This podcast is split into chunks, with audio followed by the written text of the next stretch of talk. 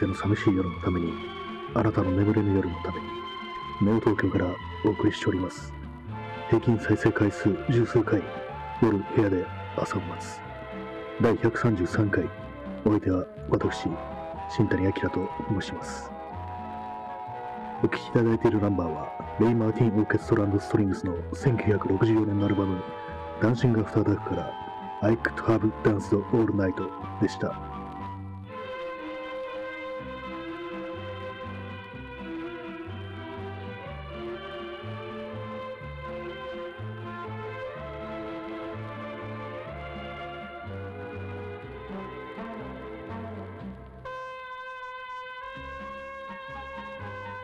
というわけで始まりました。第133回、2021年2月2日、現在時刻23時26分ですね。本当はもう大、本当はもう少し早い時間にこの放送もアップしたいなというふうには考えてるんですけども、どうも10時台っていうのはあんまりこう元気がない、出てこないっていうような状態で、あまり録音する気分にならないんですよね。これは、やっぱりなんか、遅い時間にやるって、そういう癖がついてしまっているのかななんていうふうに思ってるんですけども、まあ、結構ね、この放送も、こんばんはっていう感じで、まあ、いかにもリアルタイムっていうような感じで始まるんですけども、多分ね、これ聞いてる人、次の人が、ね、あとはまあ、もう何日か経ってからとか、そういう感じになってるのかななんていうふうに、あのその再生回数を見て思うんですけども、皆様いかがでしょうか？まあ、録音なんでね、後から聞けるっていう利点はあるんですけども、こうやっぱり生の空気っていうのもたまにあった方がいいんじゃないかななんていうふうに思ったりすることがありつつ、でもなーっていう感じで、やっぱり後からこう、編集してごまかせないっていうのはなかなかこう難しいななんていうふうに思いますね。まあ、よっぽどの何かこうイベント的な、まあ、外からね、放送するとかそういうのがあったらやってもいいかななんていうようなもんですけども、まあ、部屋でこうね、撮ってる以上、まあ、録音でも変わらんかなって思いながらやってるという、そういう次第でございます。まあ、そんな感じで、も最近、昨日もそうでしたけども、今日もちょっとあったかいような、そういう気がしますね。まあ夜も遅くなってくるとだいぶ、まあ、冷えれば冷えるんですけども、で昼間とは結構、日が差してる間は、まあ、なかなか暖かいな、みたいな感じがして、最近、こう、ちらほら、ポッドキャストに関する記事をいろいろ見てるんですけども、そうすると、あの、去年あたりからやっぱりこう、これからはポッドキャストが伸びるぞ的なそういう記事を結構見かけるようになってて、やっぱりこのコロナ禍において少し来てるぞっていうのはそういうことがあるみたいですね。まあ、ただそれはあの、まあ、主に海外っていう感じで、まあ、海外、まあ結構元からこう、そう、ポッドキャストを利用者、聞く人が多かったっていう、そういうことがあるらしいんで、で、まあ日本とかね、あんまりこう、メジャーじゃないっていう、あんまそういうようなことはしないっていう、リスナーが少ないっていう、そういうことみたいですね。特にまあ若い人はあんまりっていう、そういうことらしいですね。私もまあ、それまで、まあ去年まではね、あんまりこう、ポッドキャストっていうものは聞いたりしてなかったんですけども、まあ、ラジオっていうとやっぱりこうね、テレビから、テレビじゃないや、ラジオから流れてくるラジオというか、まあ、ラジオ聞くときはね、大体ラジコとか、その辺のやつを使ってたんで、だからまあ一般の、まあ、ネットのラジオっていうのは、ネットのラジオとしてのポッドキャストというのは全然触れてなかったんで、まあ、まあ、これをきっかけに結構ね、いろんな放送、番組を知れたし、それは良かったな、なんていうふうに思ったりしますね。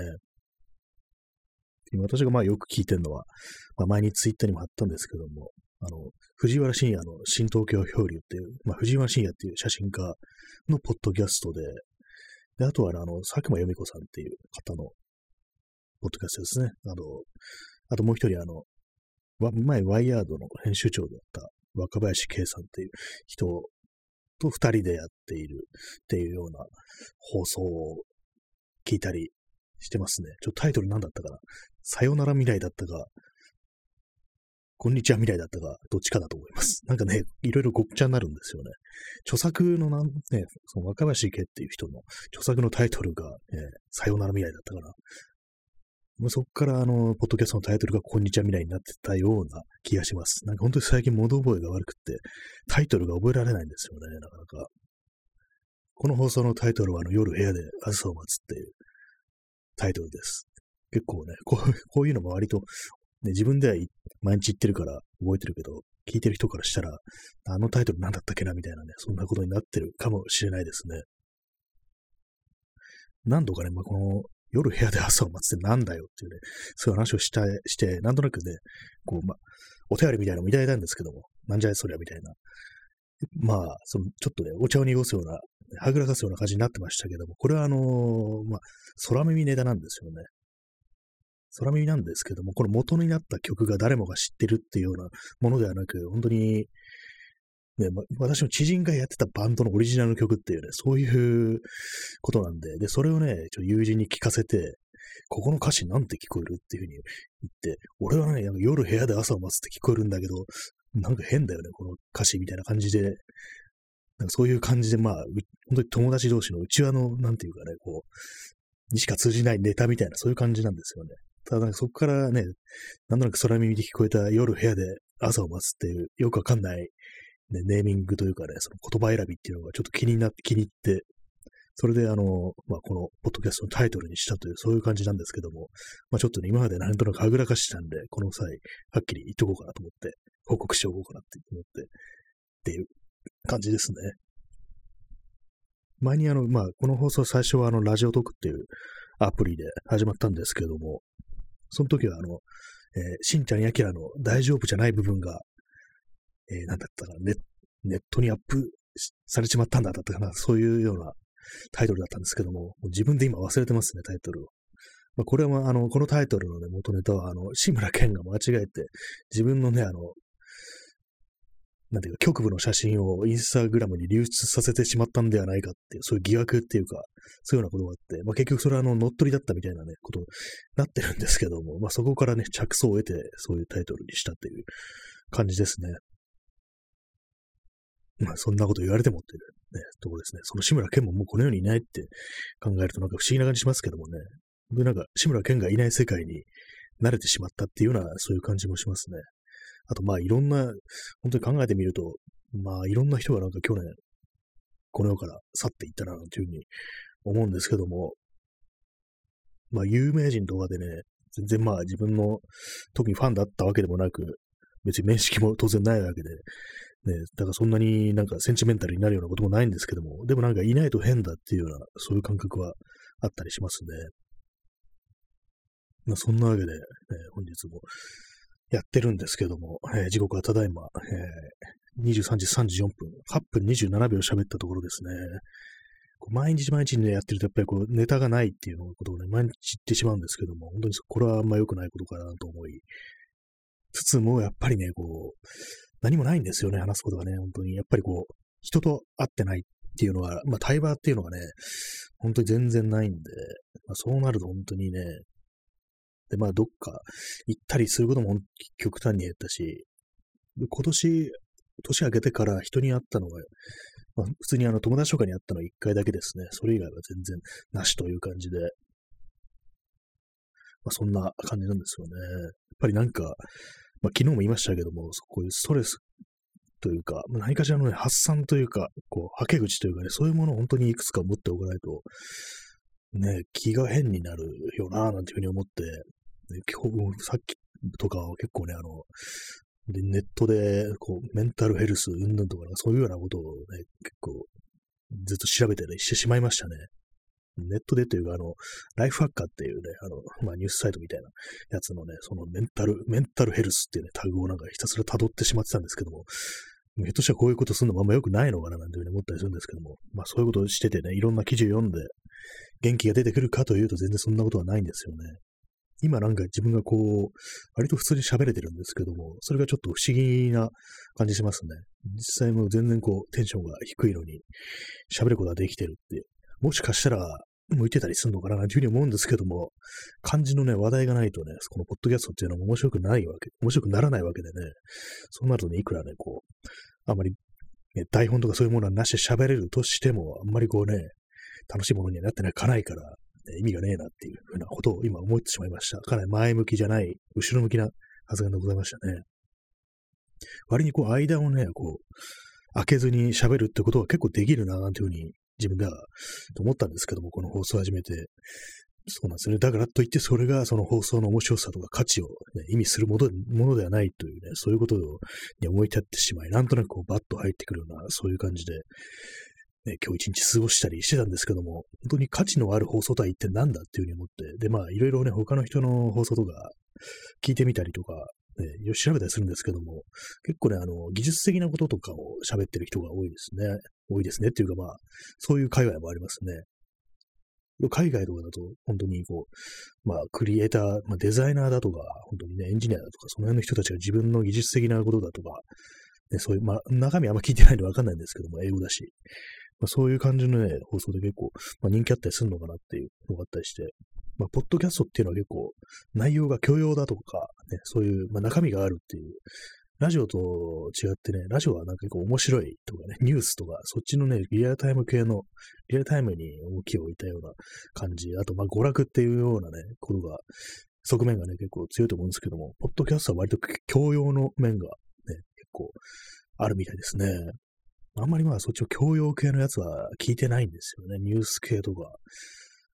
まあでも、あまあさっき話したあのね、あの、佐久間由美子さんっていう人の、とか、若林圭さんの放送とか、藤原信也とかの放送もまあ、教養と言ったら教養なのかなっていう、まあ社会だとか政治だとかいうものについて結構語ってるんで、まあ、教養っちゃ教養かななんていうふうに思ったりして、でもね、自分がああいう放送をするにはあまりにもこう、知識がないというか、あまりね、語れることないな、なんていうふうに思っちゃったりして、ほんと自分のね、実感ベースのことしか喋れないんで、でそれもね、最近本当にこう、ニュースとかみんなもしんどくなって、あんまりこう、情報が入ってこないんですよね。で、まあ、あと、ツイッターとか見てると、やっぱりまあ、いろんな人が、そういう、まあ、今起きてることだとか、社会問題について語ってるんですけども、なんかそういうのもみんなも結構しんどくなってて、ね、知ってる人とかが話してるのもなんかちょっとしんどくなってるような感じになってて良くないですね。なんか、そういう話してる人結構辛くなんないのかな、なんていうふうに思ったりするんですけども、そうでもないんですかね。まあ、辛いけどちょっとやめらんないみたいな、そういうような感じになってるのか、それともその語ることによって解読されてるのか、ちょっとわかんないですけどもね。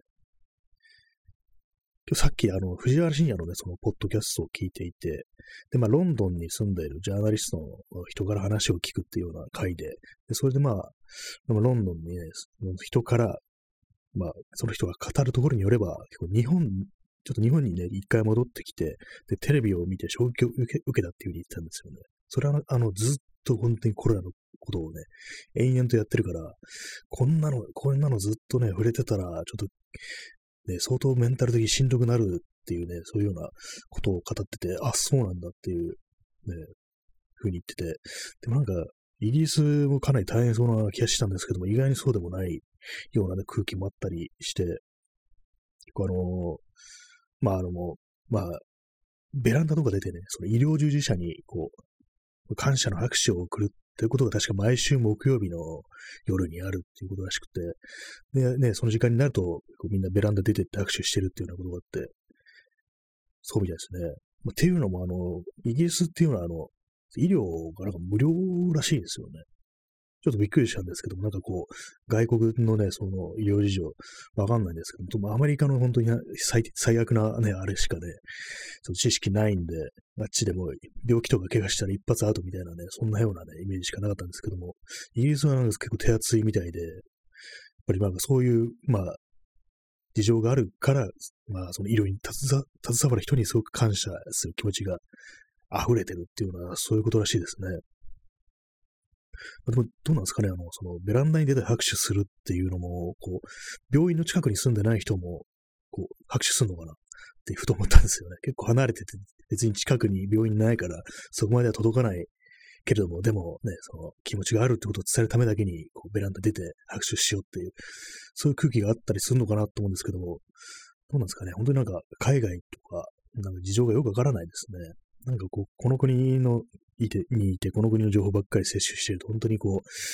う、なんかね、人間ってものがわかんなくなってくるような感じがして、あとですね、あの、台湾とかの本当にニュース、ね、とまあ、コロナ対策とかね、うまくくじ込めたっていうような話を聞いたりして、まあ、そこでね、こうやっぱりいろいろ読んだり見たりしてると、こう、あるのがやっぱ政府に対する結構信頼っていうものがそれなりに熱いっていうようなね、ことらしく、なんかそれ見てるとね、なんか、全然こう、違うなっていうね、気がするんですよね。本当日本と。私自身も全然こうね、お上のやれることが信じられないですからね。国どころか、国か政府どころかね、本当互いね、人は互いに狼であるっていうような感じで、人間自身、人間自体がね、こう、信じられないっていうようなね、そんな、そんなレベルにすらね、あるような気がしたりしますね。まあ、前にこう友人とね、喋ったんですけども、こうね、街を歩いてても、本当にこう、ね、なんか、まあ、その中でこう、いろいろ、いろんな人がいてね、同じように、こう、街を行き来してるわけですけども、そういう人の中にもね、まあ、とんでもない、こう、差別主義者だとか、いうのがいたりしてね、そういうことを考えると、なんていうか、こう、嫌になってくるっていうような話をしたんですよね。まあ、本当にその気持ちは自分もわかるっていうようなね、感じで思ってて、ね、たまにそのこと思い出したりするんですけども、どうなんですかね、そう、他人に対するところで社会に対する信頼があるっていうのは一体どんな気分なんだろうっていう、ね、なんかとてもなんか羨ましくなってしまうっていうような気がしますね。まあ、さっきのあの、ロンドンのね、医療従事者に対する、こう、握手があるっていうね、ことで、その、藤原信也がね、そのポッドキャストで言ってたんですけども、やっぱりね、そういう、まあ、ね、その、イギリスではそういうふうに、ね、拍手をするって、まあ、実に、まあ、人間味あふれる行為があるというわけで、まあ、それにね、翻って日本を見てみると、一体日本人とは何なのだという、ね、そういう気分になるみたいなこと言ってて、ね、まあ、日本だと、ね、本当に、こう、医療に、まあ、看護師とか、そういうのやってる人が、こう、なんかちょっと嫌がせみたいなことをされたっていうようなことがあったらしく、確かなんかあったような、去年とかね、ニュースでそういうの耳にしたような気がしたりしますね。まあそういう感じでね、まあ何なんだろうなっていうね、まあそそのね、一つとしてまあ、日本人はまあそもそも農耕民族であったから、こう、みんなで同じ方向を向くっていうね、そういう習性が染みついてるっていう。まあ今でこそ農耕民族というにはね、発展しすぎてますけども、まあでもそういうとこから来てるんじゃないかなっていうことを言って、まあそうなのかなっていう感じで、まああんまり自分は実感としてはよくわかんなかったんですけども、ね、そういうような意見を持ってるんだっていうね、ふうなことを思いましたね。本当にまあ他人に対する信頼って何っていう感じ。本当にまあ、ね、不信感ばっかりね、持って生きててもしんどくなるだけで、まあ良くないんですけども、どうしても、なんかこう、ね、染みついちゃったりしてますね。本当に。人は互いに狼であるってのは、本当になんか頭に染みついてますね。元はあの、多分聖書の言葉だと思うんですけども、私が最初にね、こう、聞いたのは、あの、ルオーっていう画家の絵で、こう、人は互いに狼であるっていうタイトルのついた絵があって、そこにはあの、ね、首を吊られて、まあ、処刑かなんかされてね、吊るされてる、ね、人の絵が描いてあるんですけど、なんかそのね、インパクトが非常に強くって、なんか忘れられないんですよね、この人に、人は互いに狼であるっていう言葉が。まあ、そんなようなね、ことが、非常に自分の、なんていうか、こう性格というかね、こう、いうところに染みついてるところがあって、なんかね、ほんとそういうところから逃れたいななんていうふうに思うんですけども、なかなか難しいですね。もう少しハッピーな人間になりたいとは思ってるんですけどもね。ネットがなんかいてね、少し軽くしてみましたけれども、皆様はどうお思いでしょうか。ね、やっぱり楽しく生きたいっていうのはあるんですけどもね。まあ、まあ、そんな感じで本日19分12秒喋りました。意外にいけるなっていう感じですね。なんかわからないんですよね、本当に。自分が喋れる時と喋れない時っていうのがあって、今日は割に喋れるですけども、昨日はね、結構なんかもう時計時な感じになっちゃって、何度かこう繋ぎ合わせて喋ってたっていうような感じだったんですけども、今日は割といけるって感じで、まあ、かといって、でも今日、私が元気あるかというと、全然ないんですよね。なんだろうっていう感じで、ちょっとあんまりこう、自分で自分のね、テンションというものは、感情だとかそういうところがあんまコントロールできてないような感じで、ね、これが本当にね、仕事とかで毎日喋るやつだったらね、大変だろうな、というふうにたまに思ったりしますね。本当に、ラジオ局の看板番組とかね、毎朝やってるとか、ね、そういうのありますからね、ああいうの大変だろうなって思いますね。えー、まあ、結構ね、話を割と続けることができております。ここに来てね、少し途切れがちになってきました。何を言いたいのかちょっとわかんなくなってきましたね。まあ、ポッドキャストの話だとかいろいろね、できたんで、まあ、それでよかったかなと思うんですけども、まあ、皆さんも興味あったら、その、いろんなね、こう、ポッドキャストを聞いて、これいい音がやのあったら教えてもらえたらなんていうふうに思いますね。そういうわけで本日はちょっと、ちょっと喋れま、喋れましたね。20分以上喋ることができました。まあ、楽しい放送だったかどうかわからないですけども、ね、同じようにちょっと暗い気持ちになってる人がいたら、少しでも気分が楽になってもらえたらなんていうふうに思うんで、ね、そうなっていただけたら幸いです。ねまあ、そういうわけで本日はこの辺りで終わりたいと思います。最後にお聴きいただくのは、レイ・マーティン・オーケストラストリングスの1964年のアルバム、ダンシング・アフター・ダークから、3オクロック・イン・ザモーニング。この曲でお別れとなります。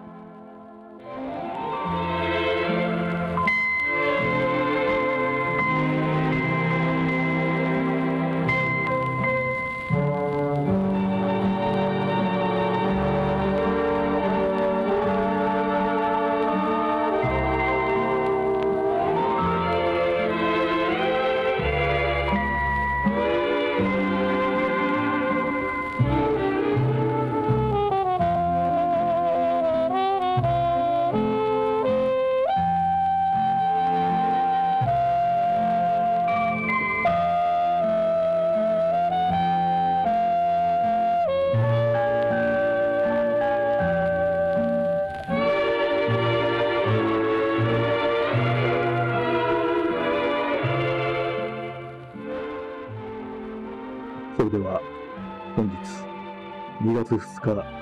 火曜日の放送をすべて終了いたします。どちら様も日の本、戸締まり、ご用心してお休みくださいませ。どうか皆様にとって明日という日が良い一日でありますように、2021年のネオ東京から本放送をお送りいたしました。それでは、さようなら。